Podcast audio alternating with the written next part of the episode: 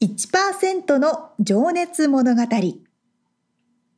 海外に住んでいる日本人は日本人総数のわずかに1%この番組では海外進出や起業を果たしたビジネスオーナーや経営者また各業界のプロフェッショナルな方々へ対談形式でインタビューをしていきます。日本の未来を背負うグローバルなプロフェッショナルたちの仕事哲学とそこに燃える情熱に迫ります。You ready?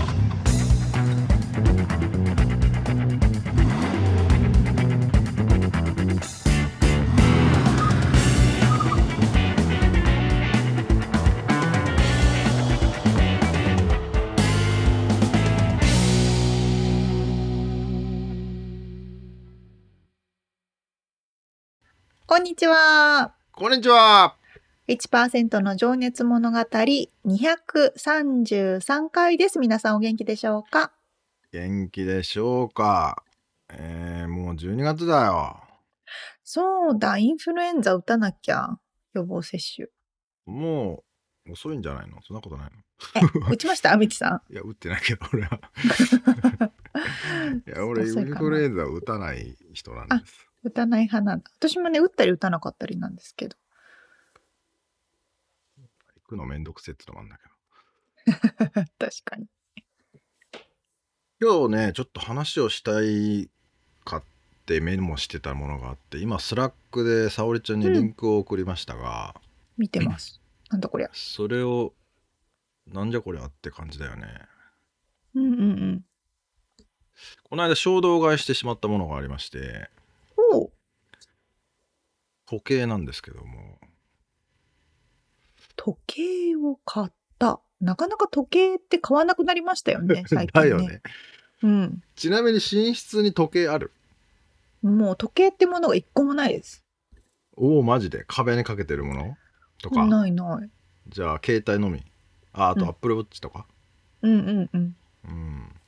そうだよね。だから俺も時計って壁、一応壁にかけてるのがね家日本家じゃね日本じゃね家にあるんですけど、うんうん、あのそれ以外に寝室にはやっぱり時計がなくって、うん、で携帯だって見てたんだけど、うん、まあ、ちょろっと前の話だけど携帯を最近寝る時はもう遠くの方に置くようにしていてはいはいはい。沙織ちゃんは頭の枕の下に置くって言ってたけど。なんか遠くの方がなんかやっぱ気分がいい気がしていて、うんうんうん、あのそうすると時計が見えないわけねまず。なるほど。うん、でまあ別にそれで時計が欲しくて買ったわけでもないんだけどなんか知らんけど広告でフィードで出てきて、うん、なんかこれ良さそうだなってクリックしたものが、うん、その時計なんですけど、うんうんうん、まあアナログまあ、スイス、えー、の時計のテクノロジーを使っていて、うん、で100%サイレント。あのアナログ時計なんだけど音しないとチックタクチックタクみたいな。そうそう。ってやつね。あれちょっと気になりだすと、ね、そうそうそうそう。そうとかえー、なんでまあ何にもついてないんですよこれが。うん だから no そこに書いてあるのは no screens だから照明もないしあそうノースク screens no Bluetooth no Wi-Fi no apps no notifications。なるほどね、うん、 organic minimalism な analog experience っていうのがまあなるほど。ウェブサイト書いてあるんですけど。マーケティングですね。そうもうまんまとねハマった感はあるんだけど。なるほどね。その意識高い系じゃないけどさ。いやいやいやいや。まあでもそそれこれでこれのねポイントは買ったポイントは、うん、目覚ましの音楽が、うんうん、グラミー賞を獲得しているコンポーザー編曲者の人なるほど。が音楽を何種類だっけ？8種類ぐらい作っていて。へえうんうんうんとかでなんか鼻歌が始まったりねおしゃれなんかあと普通のだから生音楽器で録音したものとか、それがねランダムに流れてしかもこう波を打つようにだんだん大きくなってきたりとかああ素敵わーわーって鼻歌がこう重なって重なってなんかうんうんうんうんすごいことになるんだけどへえその音楽はねウェブサイトで聴けるんでね、まあ、ちょっとリンク貼っときますけど。おしゃれ。でそのまたつ次のアーティストが今度決まっていてなるほど。その人も音楽を作ってまたそこで聴けるようになるみたいな感じで。なるほどね。なんかそのランダムで流れるっていうのが気に入っちゃったんだよね。その次の次は大輔さんのねあそうね、そうそう。そういうところまでこう、うん、うちの隠し玉の。はいはい。はい。これはなるほどね。ねなんか気分が上がる。そのレム睡眠っていうのを、うんうんうなんかこう波を打ってくるじゃない？バイオリズムみたいに。はいはい。で浅い時と眠りが深い時とがあって、うん。それをなんかそのリズムに合わせて音楽が大きくなったり小さくなったりしてでそれがタイミングが重なった時にパンって心地よく目覚めるみたいなへえ風に設計されてるらしい。おしかもなんかおしゃれそうだからいきなりビビビビビビビビとかってなってさ、うんうんうんうんイラつくとじゃんあれ。はいはいはいはいでそれがなくなってゆっくりフェードインしてきてなんか知らない間に気分よく起きてるっていうなるほどね体験を300ドルもするんですけどこの時計がマジっすかそんなするんだこれそう 俺もねポチってねこれ良かったかなと思いつつね。まあ返品すりゃいいかと気に入らなかったら。うんうんうん。思って買ったらまあ気に入ってしまったといういいです。で。も大事にしそう。そうそうそれだけやっぱ効果であるし手が込んでるし。そう。いいです。ねこの話のオチ的にはですね新時代のビジネスってやっぱりこういうなんかアナログに戻っていきつつうんうんうんなんか農業したりさボランティアしたくなったりさただ年なるほどね。年食ってるだけなのかなこ でも最近戻ってるような感じれ、がしますそういよねうのあるよね、だからすごいうんうん。最先端のテクノロジーを使ってアナログを再現してるみたいな。ああそうそうそうそうそう ありそうありそう。そうそうなんかそういうのも感じたのでちょっとね話してみたかったという。面白い。いいですね。えー皆さんもちょっとリンク貼っとくので気になる方はこれ日本で買えるのかな？わかんないけど ちょっと次回のオープニングは私それに重ねて話そう。あいいねいいね。そうします。はい。では本編に入りますね。はい。毎回一人の方のインタビューを4回に分けてお届けしております。この1%の情熱物語。今日はまた新しい方のインタビューです。はい今日はもうねスペシャル編と言ってもいいぐらいのねお。うまあ先に言っちゃいますけどもなんと91歳。上？すごっ。上？すごすぎる。えー、第7代。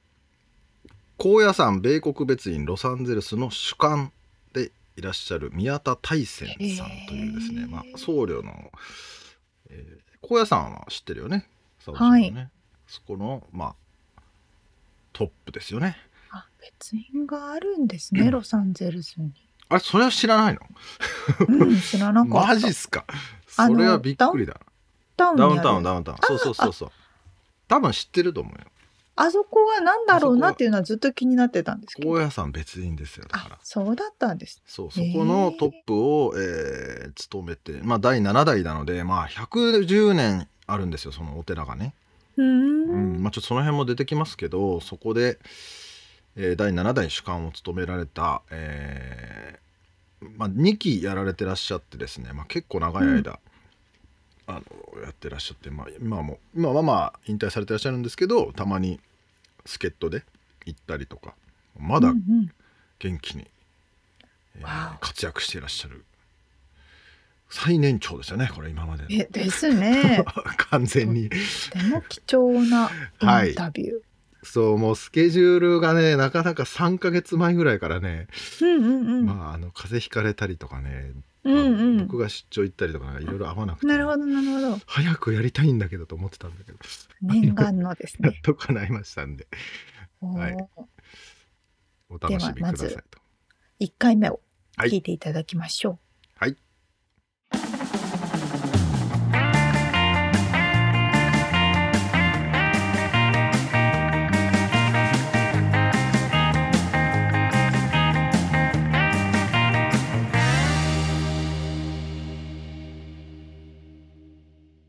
はい、えー、1%の情熱物語。今日が59人目のゲストになります。今日はですね、高野山別院、えー、米国別院ですね。ロサンゼルスの元主幹でいらっしゃる、えー、宮田大仙さん。失礼しました。宮田大仙さんにお話を伺いたいと思います。宮田さんよろしくお願いします。はい。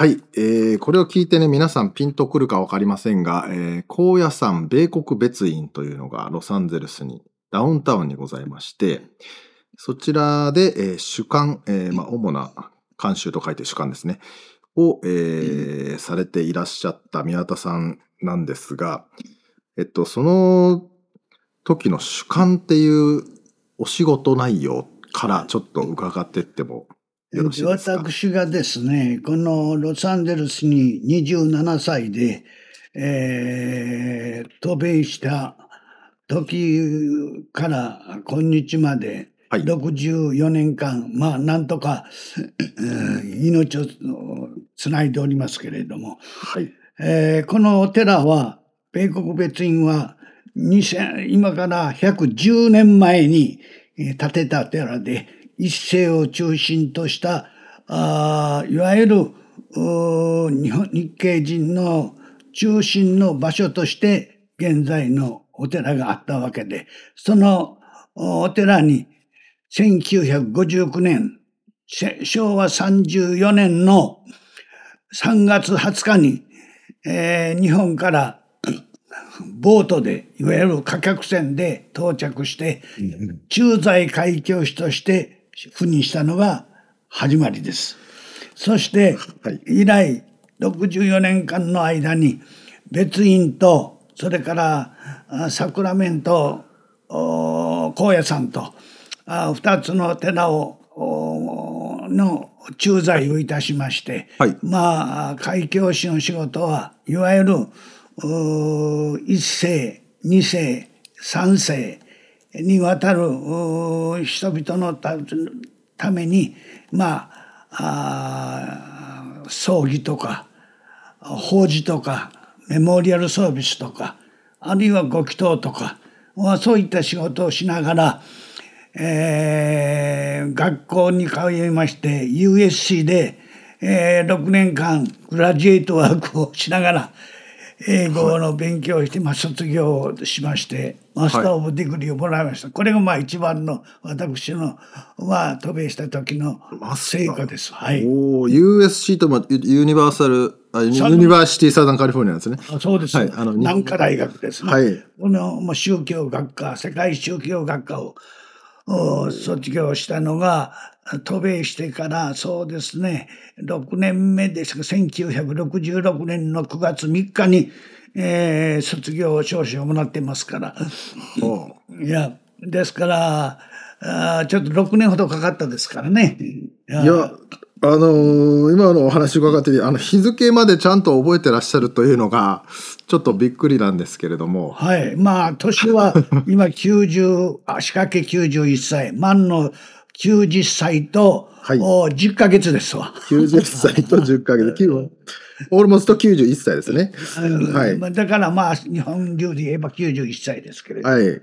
まあ、現在、えーな一番長いのはこのロサンゼルス別院で、はいえー赴任してから、あーそうですね、1980年まで、78年まで、1978年までおりまして、それから本山の命で、えーサクラメント、いわゆるカリフォルニアの首都のにあります高野山別院、高野山うんブーリスチョーチに、まあ、ろくうん12年間、はい。帰ってそれから1991年にこちらに帰りましてそれからずっと今日まで、えーロサンゼルスでうん。居住しているということでございます。まあとにかく私が来た自分にはボートで このアメリカに 神戸で大阪商船でどメキシコまで1万1000ドルで、えー1万1000ドル？1万1000トン。あトンあ失礼しましたびっくりした 1万1000トンです。トン8000トンじゃないですよ。だいぶ大きいですよね大きいですか？価格線ですから。それで13日間。はあおー鳩を越えまして金華山沖からずっとはあロサンゼルス港も直行でした。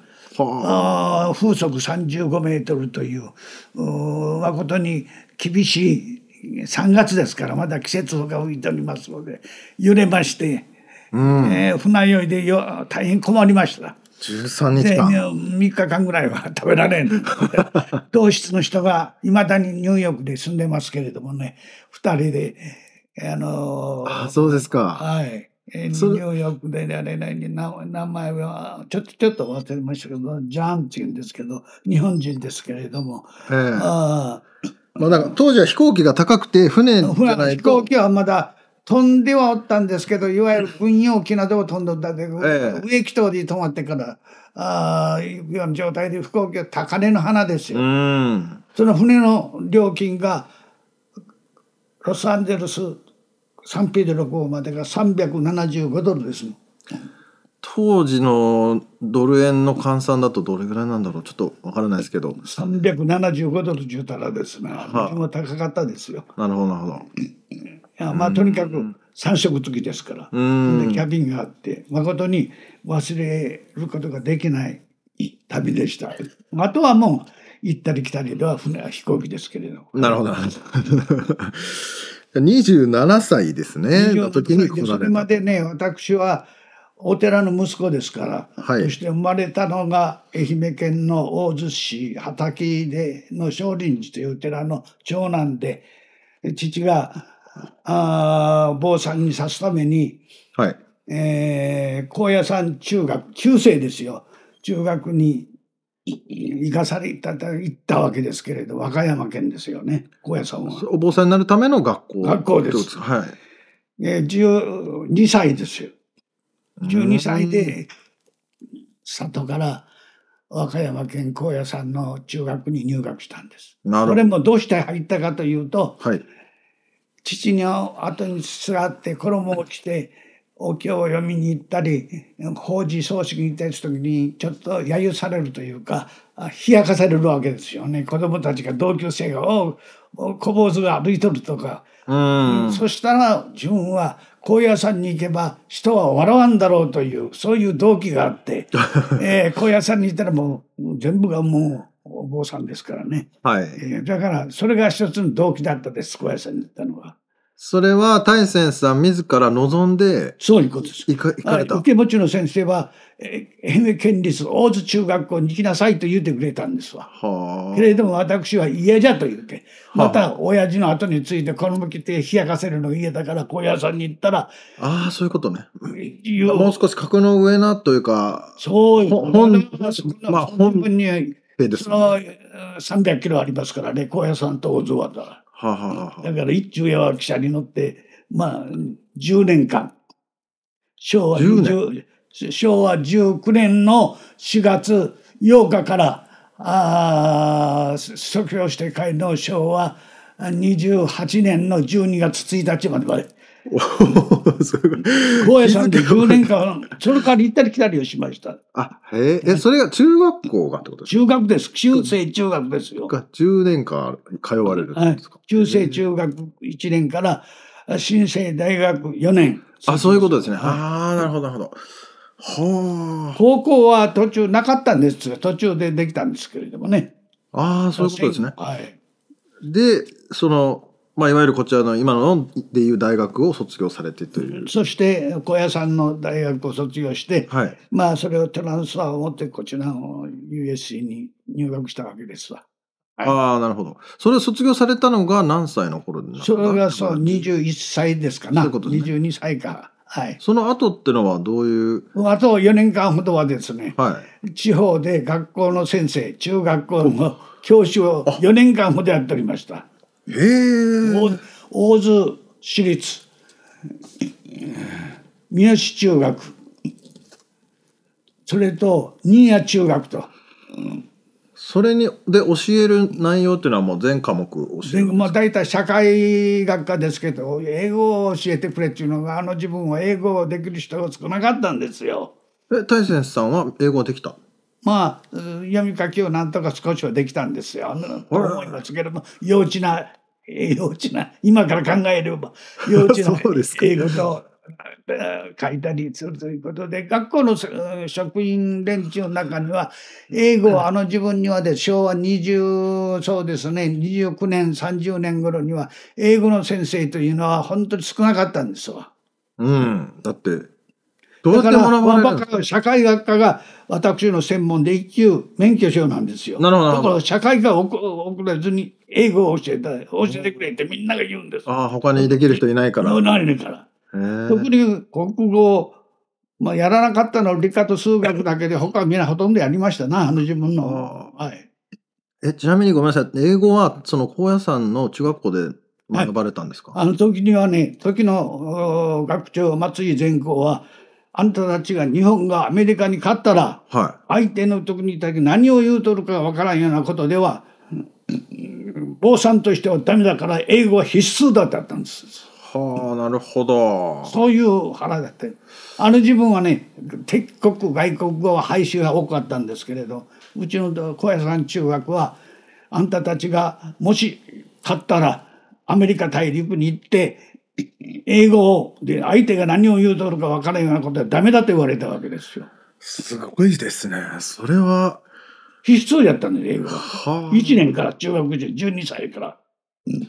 それはもうその頃からそういうふうな、まあ、グローバルというかね、はい。外まあ世界を意識してはい。その学長がですな、学長がそういう方針ですが、他の中学校全部女学校でも英語はアウトやったんです。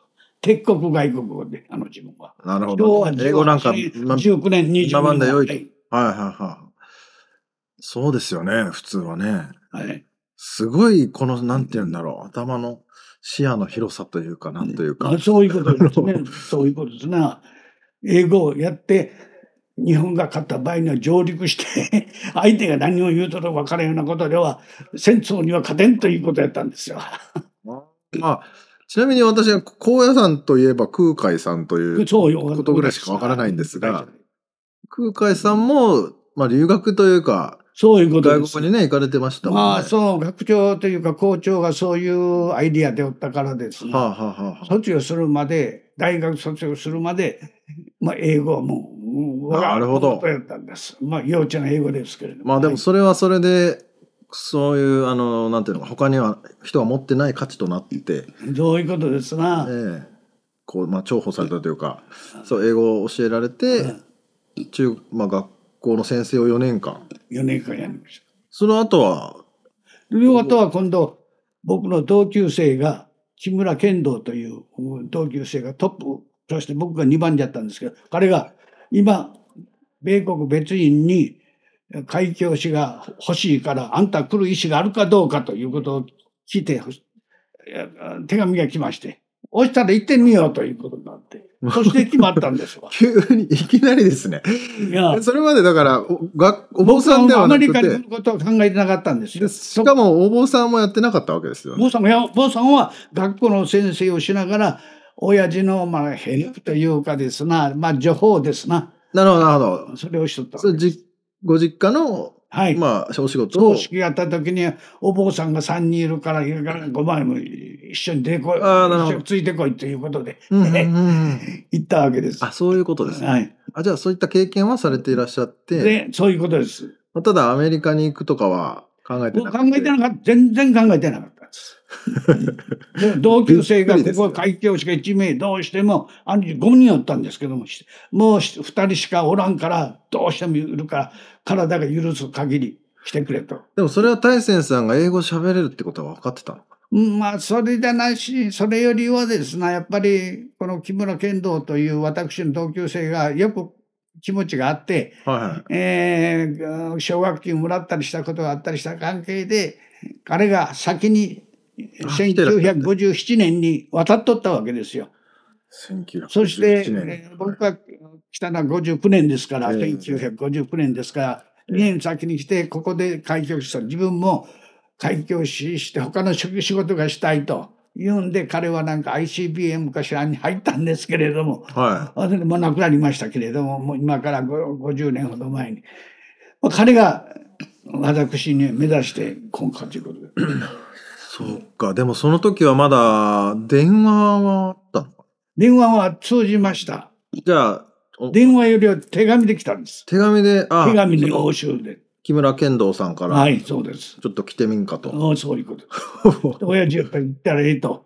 おお釈迦さんの教えを広めるんだったら、お釈迦さんの手ごなるほどね手心の中にあると思っていけっていうことで、親父はもう推薦して、もうそら、ライルウェイっていうことはあ。これはまた懐が深いというか、なんというか。そうです。まだ弟おりましたしね、弟二人もおったから、長男がですね、あんまりつく必要、お寺をつく必要はないということです。あ、そうですああ、か。ほら、ええ話や。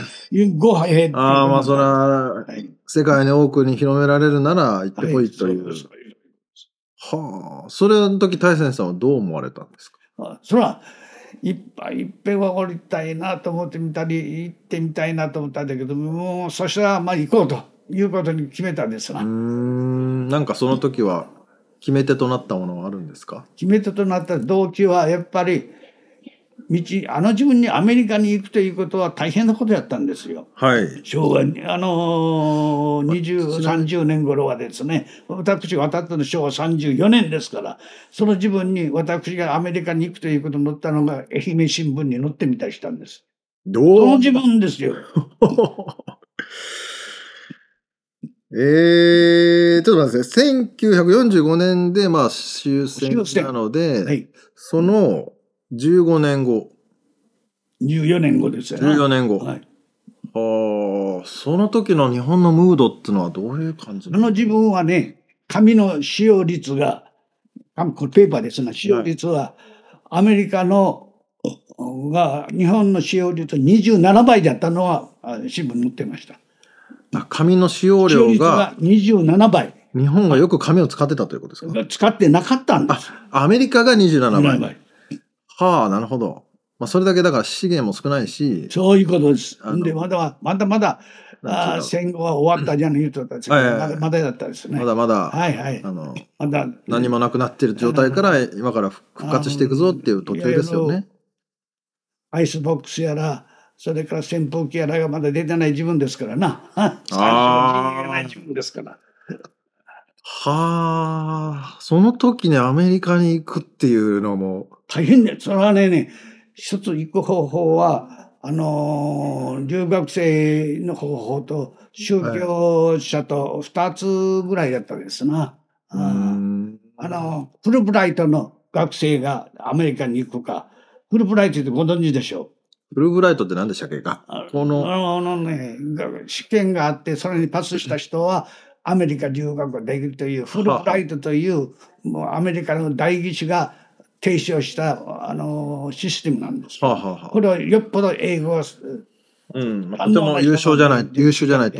津田塾とか、ああ、そういった人、それから、ああもう一つは宗教者、いわゆるクリスチャン、あるいは仏教、うん、この人との exchange は、あの out of あのリミットなわ。そので、えー中に入ってるわけです。だからあの自分はね、宗教者、宗教者には割合、温暖に、えーあの、リクエスト来た場合には、あの、ビザが発給されたわけですなるほど永住権が。まあ、そういうことだけど、もう村とか町にとってはもう、おーそこの対戦、フルーブライトに行くか、それか、アメリカに行くぞ。ぞってもう大きな話題になるわけですよ、はいそうそういうことです。しま、町の新聞にも出てる。新聞が、今日、あの、G 新聞がインタビューに来たりししたの覚えてますよ。出発のやぶややや。ああ、そうですか。はい。まあ、もう、猫も食事ももう渡米しますけれども、もう時代が変わりました。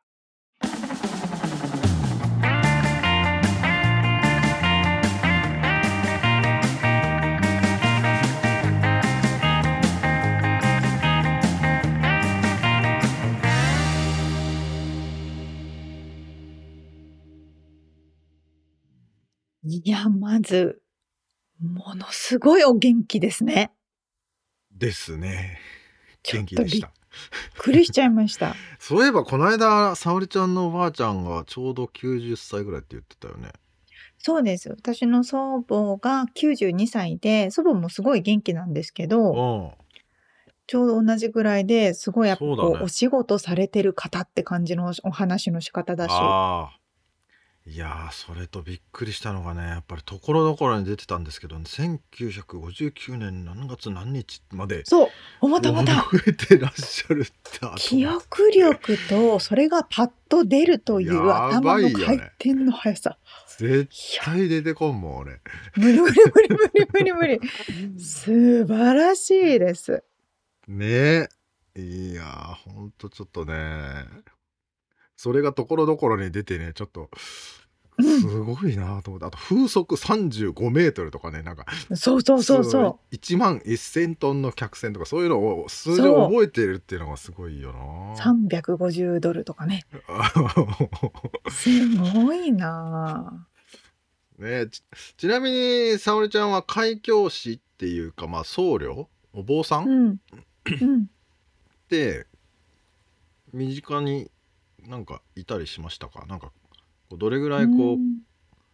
そう解像度が高いかなっていうかなんつうんだろう。ーん、身近にはいらっしゃらなかったんですが、うん。どちらかというと、こう歴史で学ぶキリスト教の宣教師の方がう、知識は多いかなって感じですね。あれちなみに学校はクリスチャンだったっけ？そうじゃないよな。そうです。私、幼稚園、高校、大学全部、あの、キリスト教の学校だったからだからかもですね。ま。あそりゃそうだよね。それはうんうん。逆に知ってないとおかしいよね、確かに確かに。そうか。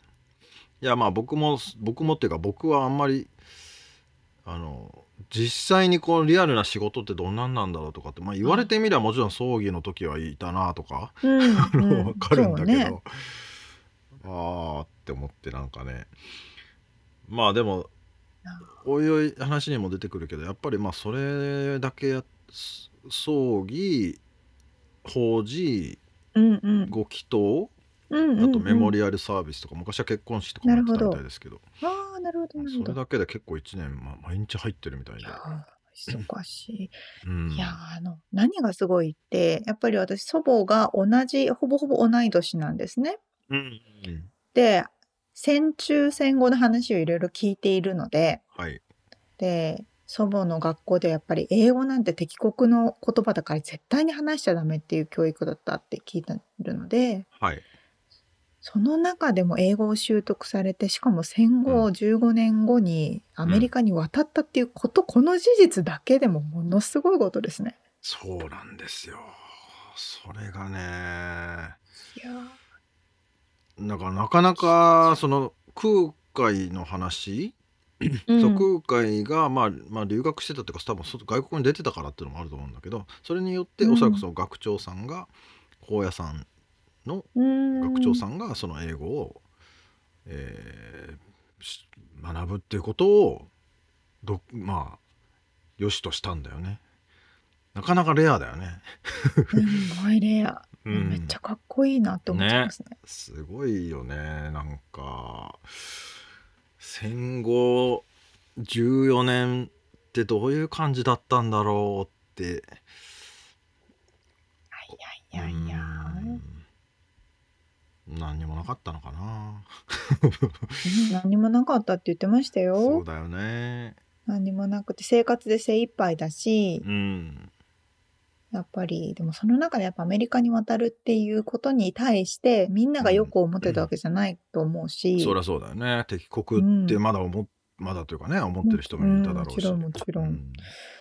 いやーすごいですね。本当にこのお話を聞けてるだけでものすごい貴重なことだと思います。そうなんですよ。これは本当にね残しておくべきだと思いまして、まあ僕もちょっとうまくお話を引き出せてるのかどうかわかんないんだけど本当にこれ貴重だなと思いながら、うん、ありがたいなと思いながら話を聞かせていただきましたが。本当ですね。はあ。それで次回はどんなお話になるんですか？はい。えーっとなので、まあ、いつもとねちょっと構成が変わってる感じですけど、うんうん今回がアメリカに渡って船で渡ったと。でお。来週が、えーまあ、サンペドロ港ってねうち僕らの住んでるところの近くですけどはい。港に船で降り立ったうんうんうん。そこで初めての体験をしたみたいなねちょっと面白話面白話 だったりねなるほど。えーあと何だったかなまああとはそのお寺の、えー具体的なねあの仕事の話だったりとかうんうん。あとねご著書本をね書かれていたりねあまあ、そういうまあそれもねちょっとうん話が出てきますんでなんかいろいろあとはまあこうほ仏教ブッダの話とかも出てきてねその辺も興味深いと思いますんで。すごい楽しみにしております。はい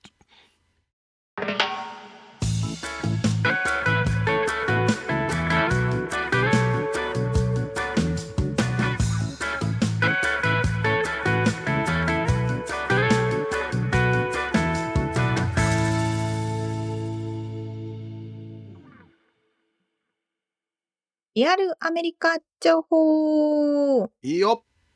このコーナーでは最新のビジネス生活情報をアメリカ・ロサンゼルスよりお届けしてまいります。はい。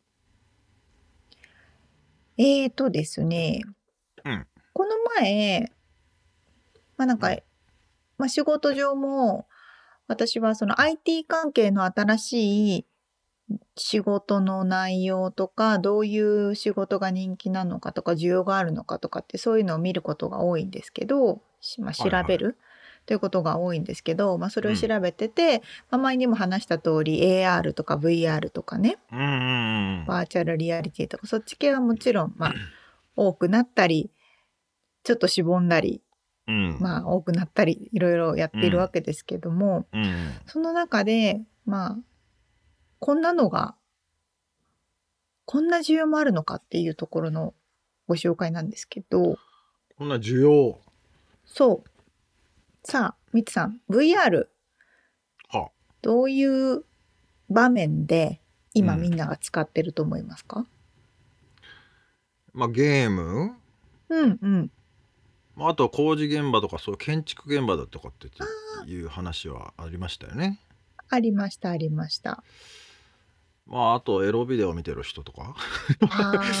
わかんな。いいや、そこのね、需要すごいみたいですよ。だよね。本当にお金を稼いでる人はやっぱそっち方面でお金を稼いでるって、まあそっちはねお金が動きますからね。みんな言わないけどね。ああまあでも俺実際にあまりその VR とかそっち系は体験したことがないのでよくわかんない。あのメガネも持ってないし、あのなんだっけ？ヘッドセット、ヘッドセット？オキュラスとかね。とかね。うん。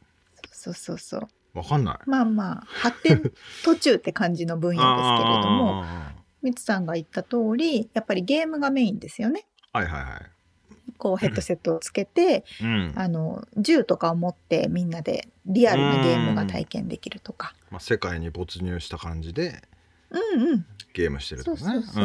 あとは交流の場として私も前使ってたけれどもその世界の人たちといろんな場面で交流ができると、カフェに行ってみたりとかねあそうそうそう。うまあ、ネットワークですね。うん。うん。でその中でバーチャルリアリティ VR プロポーズというものがあるみたいですよ。おーこれまた。これまたでも確かに言われてみたらあはあ。なるほどなと思ったのがはい、その VR の利点っていうのはうん、自分でどこの場所でもどんなものでもあるものでもないものでも全部作り出せるわけですよ。あだから架空の世界だからね。想像の世界だからってことね、うん、夕日が出てる。夕日朝日が出てるとかももちろん全部作れるしああはいはい。宇宙で告白、宇宙でプロポーズしてもいいわけだし。うーん。とかね。でこのなんか昔にこれ2017年なのでちょっと前なんですけどうん。そういう VR でのプロポーズをしたっていう人の事例があったんですね。はい。これオーストラリアのアレックスさんという人が彼女にプロポーズをしたと。彼女にはい。二人ともゲーマーではい。そのサバサバゲーじゃないななんていうのかな。こう銃を持ってバババババンってヘッドセットをつけながらやるようなゲームを行う、まあ、施設みたいのがあるのではい。まあ、ちょっと整理するとそのバーチャルの世界の中での彼女なんですか？それともリアルな世界でのあリアルなリアルな。がああそういうことね。確かに。そうそこはリアルな人間2人なんですけああどオッケー。うん。そうそのリアルな人間2人がいてその2人ともヘッドセットをつけて、バーチャルリアリティの中で、まあ、ゲーリムをしてアルの世るわけですよ。界で彼女でバーチャルの世界でも一緒に遊んでるということね。あそうそうそうそう。はいはいはいややこしいですねこれね。はいはいはい。それでうん。2人でゲームをしていました、そしたら画面がバーって変わってはなんかこう街並みが急におしゃれになってあはあで彼は目の前に立って彼、まあ、バーチャルの中ですけどね。うん。目の前に立ってお花を持っていてうん。指輪を持っていて、でなんだどこだろうっていうふうにこういう周りを見が見渡したらうん。自分のその彼女のねうん。彼女のおばあちゃんの家はい。もうもうないのかな？あのもう存在はしないけれども昔あったおばあちゃんの家っていうところにすごい思い出があると。はいはいはい。それを仮想風空間で再現してあげたい。ね。回転してあげたっていう感じなんですね。その思い出の場所を作ってそこで仮想空間の中でひざまずいてプロポーズをしたと。ああなるほど。いう事例はありました。ああ面白いですね。まあリアルの世界にはもうなくなっちゃってるけどうんうん、うん、バーチャルの世界でそれを再現して。スースースースースーはははははっていうことがあったということででこれをまあやる人がいるということはそこにも職業があって、はいはい。その 3D モデラーとかはいはい。バーチャルリアリティを作る人のフリーランスの中には VR プロポーザルも、まあ、プロポーズね VR プロポーズもできますよみたいな。僕は VR プロポーズを専門でお仕事してますよとかっていう人もいると。それはだからあそその周りを全部やおお膳立てしますよ的な？そうそうそうそうそう。うん。作ってあげるよあなたの希望なるほどね。を再現してあげるよってことね。はあ。あそんな職業考えたこともなかったけど 今は存在するのねっていう。そうだね。面白いねそれ。ブライダルプランナーも実際の世界ではどういうお花を用意してどういう会場ではいはいってい。うね、あの仕組み立てをする人ですけれどもそれが今 3D の世界になってうん。場所はどこがいいですか？宇宙がいいですか？アフリカがいいですか、うん。とか動物園がいいですか？ね過去がいいすですか？とかもねできるもんね。過去の何でも。江戸時代がいいですか？とかね。だいぶリアルの世界の結婚式よりも自由度が高いくなるよね。遊びが、遊び心が燃え燃えてきちゃう感じだよね。そうそうそうそう。どこまででも何でもできるから。そうだよね。うん。まあそれってさでもこう気持ちが高ぶってさ、ううんわーおばあちゃん家にいるとかさうん。で結婚するんだってど気持ちがドキドキした後にすさこう、うん。ぐ眼鏡をパカッと外した後の 現実に戻る時ってどういう心境なんだろうね。確かに。あ現実戻っちゃったみたいな。2回あるってことでその中でやってあ外してまたもう一回みたいなね。そ れも考えとかないとねその外した後のでもう一回サプライズあればいいけどさ普通になんか汚い部屋に戻ってきたぞみたいな。でも確かに例えばうんそのいろんな理由でどこか遠くへ行けないとか旅行ができないとかってはいはい。いう時に行きたいところを再現してあげて例えばねナイアガラの滝の中で水を浴びながらとかできるかあもしれない。それはね今思い出したけどねあの、うん。前にロサンゼルスに来てたね若い何さんだったか忘れちゃったけど、さふちゃんも知ってるかな？VR を使って、うん。あのもうお年寄りの方で、はいはい。もう体が不自由でもう旅行にも行けないけど、あのなんだっけ。昔行った旅行に行った場所の思い出の場所をなるほど、ね。VR で見せてあげたりとか。それをするためにも世界中回って世界中の写真写真を360度ってこう撮って歩いてるっていう、はいはいはいすげえ。クラファンであのうんやってる子がいてねずっとあのフェイスブックとかソーシャルメディアでつながってるんでチラチラ見て頑張っとるなぁと思ってすごいなぁと思いながら見てますけど。うんあそういう使い方もあるよね。うんう。ん、あとこうみんなが集まれなくてもみんなでもしねヘッドセットがもっと普及してうんみんなで同じところに集まれるようになったらプルポーズの時も全員一緒に集まれるねねとかね。お客さんそうだね離れててもみんなで集まってってことができるもんね。とかできるかもねって感じです。そういえばアップルがそろそろだ出しそうだよね。アップルな言っんとか。て23年経ってるけど。でもまあそろそろ絶対出るかな。この間写真見たよなんかで記事。で写真っていうかあのデデモ機っていうか、はいはいはいはい。うん。ねずーっと言われてますよあね。そうなんだね。そうそうそう。まあ確かにずーっとこの業界ずーっとくるくるって言われてそうそうそう45年経ってるっていう。あれ？みたいな。あんまり状況変わってねえような気もするそうそんな気がする。さっき沙織ちゃんも言ってたね盛り上がっているようで しぼんで沈いるようで そうそうそう。まあ注目ではありますね。そうだねうんはい。ということで、リアルアメリカ情報でした。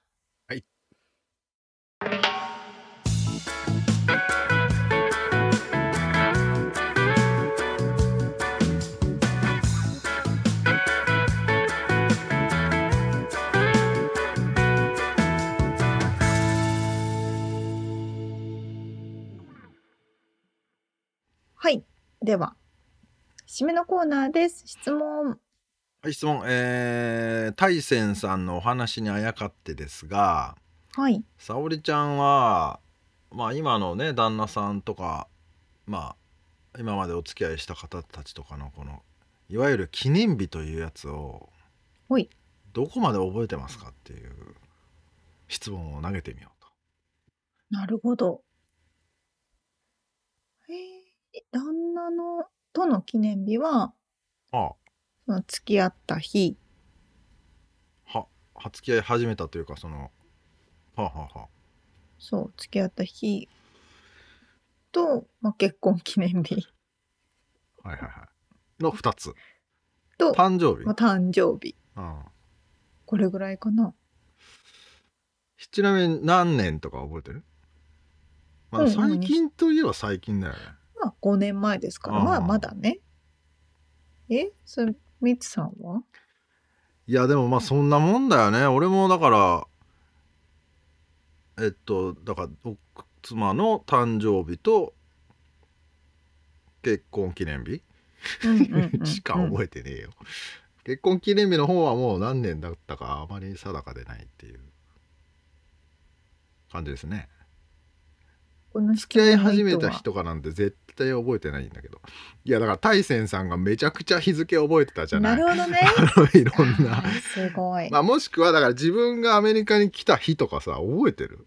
まあ、それ覚えてます。マジで？うん。全く覚えてないんだけど 覚えてる日と覚えてない日がそういうあるけど。覚えてる日ある？他に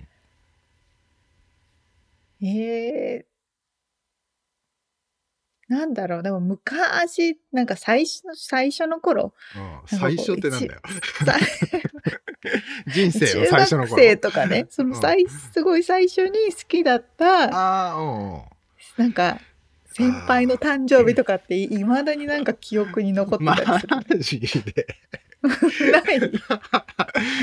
いやまあそうね。彼女の誕生日で覚えやすいうんうんうんやつは覚えてたりはするけどね、前に付き合ってた彼女とかのね。なるほどね。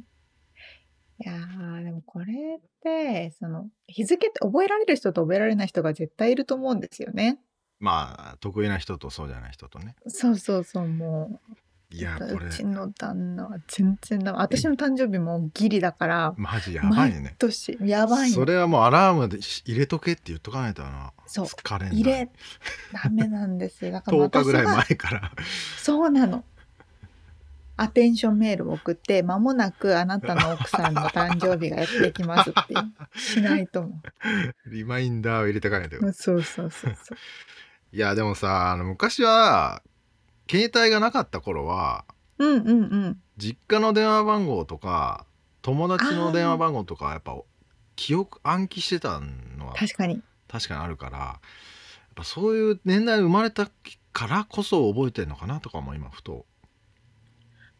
だから今の子はさ別に記憶しなくてもいいわけだからさそこは多分機能しないと思うんだよ めっちゃグッドポイントじゃないですかそれ、ね。ね、うん。うん、だから昔の人ほど覚えてんのかなって。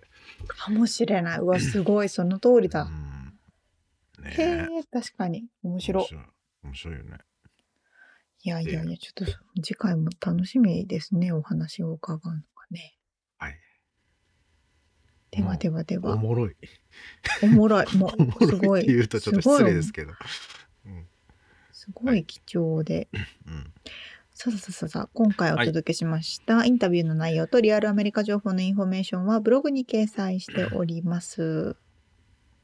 podcast.086.com podcast.086.com または1%の情熱物語で検索してみてください。検索ね。計算で。えーっと、なんだっけ。番組がちょっとでも面白いと思っていただけたら、ぜひフォローをお願いします。お便り、レビューもお待ちしています。そして、番組サポーター、パトロンさんからのご支援も引き続きお願いします。詳細はウェブサイトを見てね。ということで今週も聞いてくださってありがとうございました。ありがとうございます。また来週お会いしましょう。じゃあね